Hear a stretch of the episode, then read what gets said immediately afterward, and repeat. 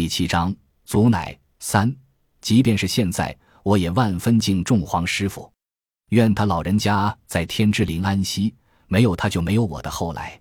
但同时，我也怀着深深的愧疚。我向老天发誓，绝没有与他抢夺或一比高下的意思。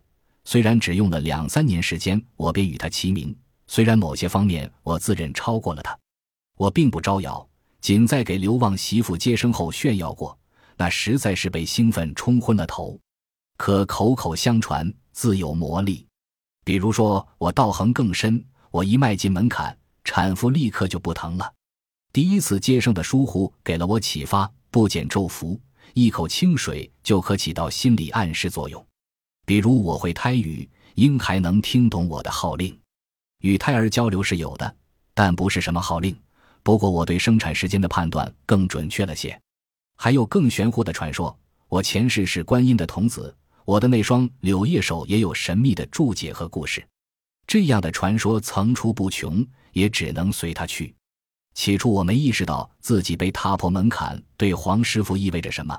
直到某日，两个产妇的家人前后脚上门，并发生了争执。我让厚道的那人请黄师傅，他不同意，说老婆跟麦垛一样高，肚子像倒扣的锅，非我接生不可。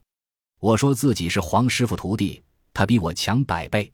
那男人就是认定了我，说非我不可。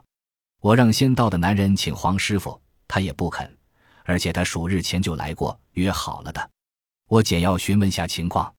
决定先去后道那家，先进门的汉子不甘，死死抓着我的胳膊。我说：“两个村庄相距不远，晚去半天也误不了。”汉子被我说服，松开手。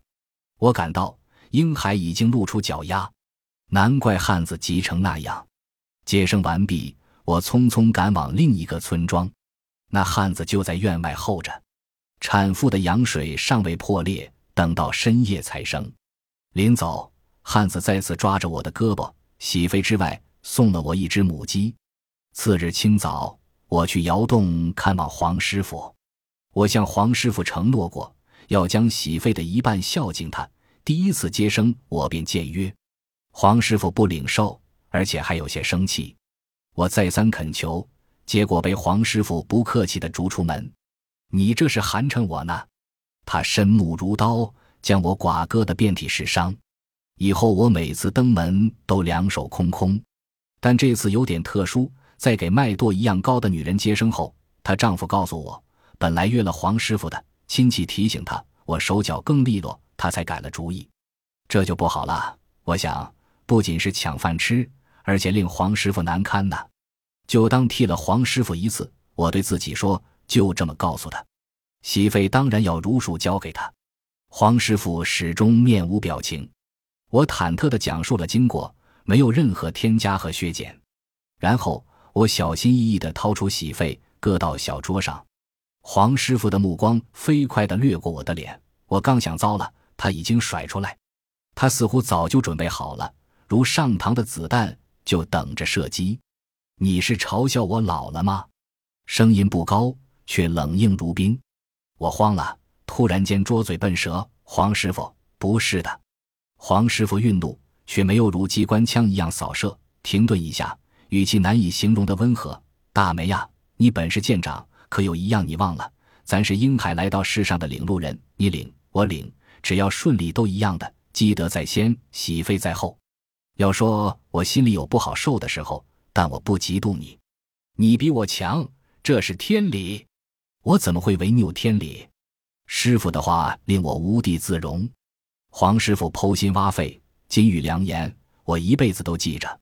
但不可否认，接生是黄师傅唯一的生活来源，又有赌徒儿子啃食，门庭冷落，日子就难了。那时我已经开始给蒙民接生，周边的接生婆虽然多，但都上了年纪，跑不了远路。蒙民请我，除了听说过我的名气，也因为我可以骑马。起初我必须和人合骑，待我学会就单骑了。他们来时骑一匹带一匹。民国十年，政府准许察哈尔特区开垦墓地后，大片的草场变成耕地，牧民往北迁移了很多。但许多牧民仍请我接生，我从不推辞。挺辛苦的，即便骑马也得走一整天。若是碰到刮风下雨、白雪飞扬，一天都到不了。我走过许多次夜路，苦累是次要的，主要常有生命危险，比如要对付草原上的狼群，比如要躲逃劫道的土匪。有时未请我一个人，他们要三四个人负责接送。和牧民打交道多了，我学会了蒙语，当然还有他们的规矩。蒙民不给洗费，但会给我带一大堆东西。奶酪、奶条、牛肉干、羊肉干，还给我带过酒。那些个荒年，全凭这些，我度过一个又一个难关。当然也有遗恨，我不该把李春送往墓地。但我不怪谁，要怪就怪李春自己。本来有路的，他偏偏选择了悬崖。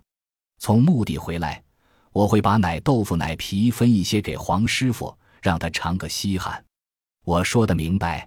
这些他买不着的。几次之后，黄师傅就委婉地说：“吃腻了。”我心领神会，再去又两手空空了。世道乱得不能再乱。今儿张三和李四打，明李四和赵五打，后天呢，赵五联合李四与张三干。那些做生意的、当兵的，不断把外面的消息带回宋庄，真真假假，把人搞得晕头转向。但再乱的世道，女人也要生孩子。或者说，正因为世道乱，女人更要为自家添丁，穷了穷生，富了富生。在接生婆这里，没有穷与富的区别，没有贵与贱的差异。如黄师傅所言，即使是仇人，也要接生。又一队土匪盯上了钱家，在冷风嗖嗖的月夜摸进宋庄，但钱家早有防备，据说枪械都是新买的。一番激战，土匪撤离。钱家仅有一个家丁受伤。那个夜晚，我在别的村接生，日上三竿才回到宋庄，还未进院，就被钱家的管家叫走了。钱家没损失钱物，可钱广万怀孕的三姨太受了惊吓，腹痛剧烈。老李讲人不得全，总有不如意的地方。钱广万钱财无数，人丁却没有他期待的兴旺。两个老婆共生了两儿两女，两儿。一个叫钱拜日，一个叫钱拜月。钱拜日还是个哑巴。这个三姨太是钱广万千挑万选的，丰乳肥臀宽胯。钱广万连儿子的名字都取好了：钱拜星、钱拜辰、钱拜江、钱拜海。半月前，我为钱广万的三姨太检查过，离生产至少还有四十天到五十天。此时腹痛可不是好事。钱广万竟然在三姨太的屋外候着，瞧他的神色，我就知道他的心已成乱麻。你想法子把孩子保住，他焦躁仍不失威严，我会重重赏你。我已无处见他的紧张，礼貌的回应就是您不给我一个子儿，我也会尽力。他还欲说什么，我打断他，现在不是说闲话的时候，我得进去了。我进屋，三姨太便停止了呻吟。她还在被窝里躺着，头发蓬乱，脸色苍白，嘴下角的黑痣越发的突出了。我正要撩被子，他却抓住我的手：“求你了，哪怕我……”我反应还算快，没等他说出来便阻止：“你别乱想，有我在，没事的。”不知他是不相信我，还是有什么可怕的预感。如果我提高声音：“听我的，别乱想。”三姨太被我镇住，哑了。只是还紧紧抓着我，好容易把三姨太的情绪安抚下去。我撩开被子，立刻知道这个叫钱拜星的孩子要提前出生了。我和三姨太说了，他立刻又如刀架在脖子上，稍有血色的脸立时惨白。不行，他不足月。我安慰他，有的孩子性急，你拦不住的，还说胎位正，肯定是顺产。他仍求我让我救救他。我接生的那些产妇。什么样性格的都有，但没有一个如三姨太这般恐惧。她好像陷入了绝望之中。我依然和颜悦色。你不相信菩萨吗？他说：“当然信。”我说：“观音在保佑孩子，你大可放心。”三姨太的眼睛弯弯的，很好看，可目光却如枯树枝条，灰暗干硬。在我的疏导和抚慰下，终于冒出绿芽。钱广万到底是见过世面的，慌而不乱。说：“既然要生，就按生的来，指着屋外垂立的几个女人，说：“若有需要，尽管吩咐。”我说：“烧两盆水就可以了。”接生的程序并不会因妇人而变得复杂。午时，钱拜星平安落地，虽是早产，也有四斤六两呢。钱广万给了我一锭银子，三姨太还要把他的银簪子给我，被我婉拒。喜费已经够多了，我没那么贪。就算钱广万家钱多，但我有自己的规矩。